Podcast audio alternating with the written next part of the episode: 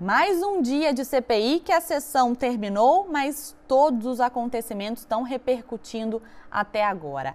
Olha, quem prestou depoimento hoje? O ex-secretário de Logística do Ministério da Saúde, Roberto Dias. Se você ainda não está familiarizado com esse nome, a gente chega lá.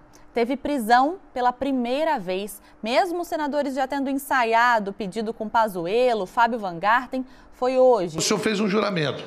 Então eu estou pedindo chame a, o, o, a polícia do Senado. O senhor está, o senhor está detido pela presidência do Senado, pela presidência da CPI. O motivo? Ele mentiu aos senadores. Mas aí você pode se perguntar, ele não foi o primeiro. Verdade, ele não foi o primeiro. Mas hoje, uma construção de fatos colocou na cara da CPI colocou em xeque tudo o que ele tinha falado. E se os senadores não tomassem essa atitude, a CPI sairia desmoralizada. E lá no interior do estado do Maranhão, na minha infância, tinha um carro que passava lá e ele dizia o seguinte: vai passando o sorveteiro, traga a vasilha.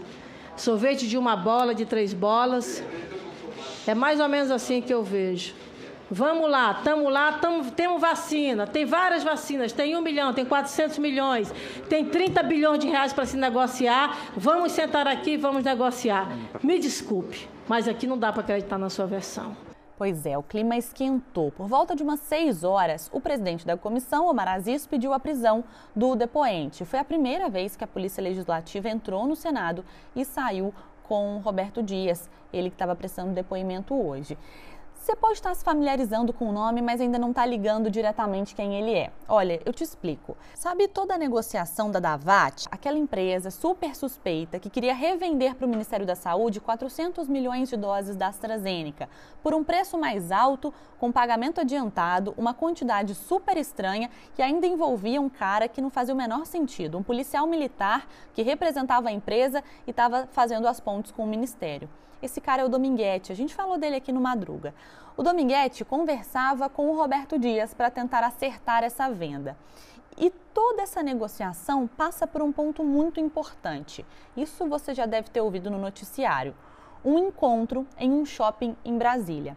Isso foi determinante para a prisão e para a gente entender qual a participação de Roberto Dias no Ministério e nesse esquema de propina.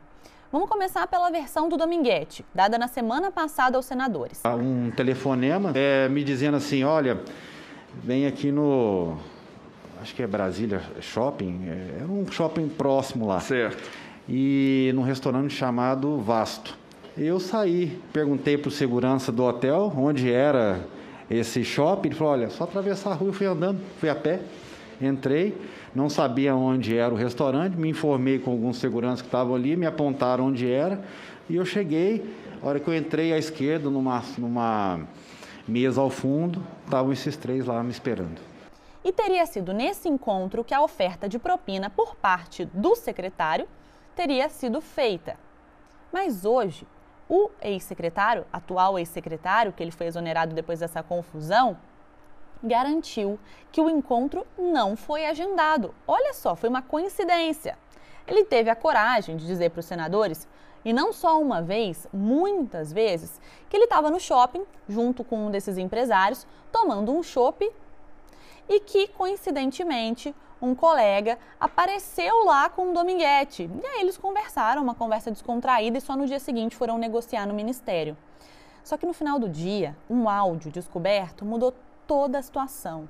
Um áudio que foi vazado pela CNN, um áudio de Dominguete falando que esse encontro já estava agendado. E aí ficou difícil, né, para os senadores não tomarem a medida de prisão. Ele fez um juramento para falar a verdade, passou o dia falando mentira e o áudio chegou. Ouve. El, tudo bem? A compra vai acontecer, tá? É, estamos na fase burocrática. Em off, para você sabendo, quem vai assinar é o Dias mesmo, tá? É, caiu no colo do Dias e a gente já se, já se falou, tá? E quinta-feira a gente tem uma reunião para finalizar com o Ministério. E aí é importante que a gente esclareça uma coisa aqui. Os senadores, quando eles chamam um depoente, eles têm muitas provas sobre aquela pessoa. Eles às vezes dão corda mesmo para a pessoa se enforcar. E não foi por falta de aviso. Eu espero que Vossa Excelência é. possa, possa dizer para a gente a verdade. É. Só estou falando a verdade, senador. Tá, a prisão chama muita atenção, né? Claro que cria todo um cenário. O caso gerou muita discordância entre os próprios senadores, que acharam a medida muito drástica. Mas o foco de hoje e o resultado dessa sessão não tem a ver com isso. O mais importante foi um nome muito citado: Coronel Elcio Franco. Eu acho, senhor presidente, senhor relator, eu acho que o senhor Elcio Franco, como já foi dito aqui, cada vez mais se envolve mais, se enrola mais e a gente começa a encontrar os responsáveis pela pressão, no caso, precisa biotec. Então, olha, vamos recapitular. A gente falou de Roberto Dias, que era secretário do Ministério da Saúde, e foi exonerado quando o escândalo da Precisa vazou. Quem fazia esse esquema da Precisa? Um tal de Dominguete, que queria vender as doses para o Roberto Dias. Agora a gente chega no nome de Elcio Franco. Lembra dele? Já falou na CPI. Era o número 2 de Pazuello. Ele teve um dos papéis mais importantes durante a pandemia. O nome dele foi citado porque Roberto Dias não tinha uma boa relação com Elcio Franco. O coronel Elcio Franco pediu ao ministro Pazuello para exonerar você. Por que, que ele não gostava de você? Senador, Por favor. com todo respeito, eu gostaria até que o senhor fizesse essa pergunta para ele. Não, eu estou dizendo. Eu não, tenho, eu, não, eu não tenho como responder essa pergunta. Mas você, você, tinha uma ótima relação com ele, então? Minha relação com ele era restrita de trabalho, e era muito pouco, inclusive. O coronel Elcio teria pedido a sua exoneração ao ministro Pazuello, ao general Pazuello, que teria concordado com a sua exoneração. Roberto Dias estava para ser, ser exonerado em outubro. Elcio Franco queria a cabeça dele e Pazuello concordou mas a exoneração não saiu. Por que, que, ele iria ser exonerado? Porque foi descoberto um esquema de superfaturar testes de Covid. E quando essa exoneração ia se concretizar, alguns nomes de peso do Centrão fizeram pressão para que ele não saísse. Nomes como Ricardo Barros, é, tudo se encaixa, líder do governo na Câmara, e também um nome que eu vou falar aqui pela primeira vez: Davi Alcolumbre, ex-presidente do Senado e também um dos maiores beneficiados naquele esquema de verba do governo federal. Por que, que os dois queriam que Roberto Dias ficasse no governo?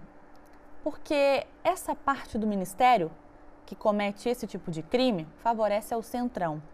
Por que, que Elcio Franco e Pazuello queriam que Roberto Dias saísse? Você até pode pensar, né? porque são profissionais íntegros que souberam de um esquema e queriam demitir. E aí vem, eu acho que a pior parte do resumão. Para alguns senadores, o Ministério da Saúde hoje ele é dividido em gangues. Gangues. Vamos começar pelo Centrão e a outra parte do Exército, os militares que estão no Ministério.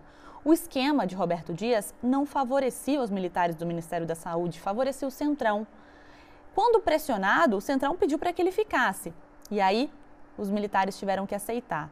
Você lembra quando o Pazuello saiu? Porque todos queriam o final do. O final. O final do ano. E no meio desse dia agitado, os senadores aliados ao governo tentaram pressionar, dizendo que não há escândalo de corrupção. Quem está comprando vacina é o governo do presidente Bolsonaro e entregando. Na medida em que avança com a vacinação, as acusações pesam mais forte no âmbito dessa CPI. Essa é a verdade. E é isso que está incomodando aqui a oposição. Corrupção? Zero até agora.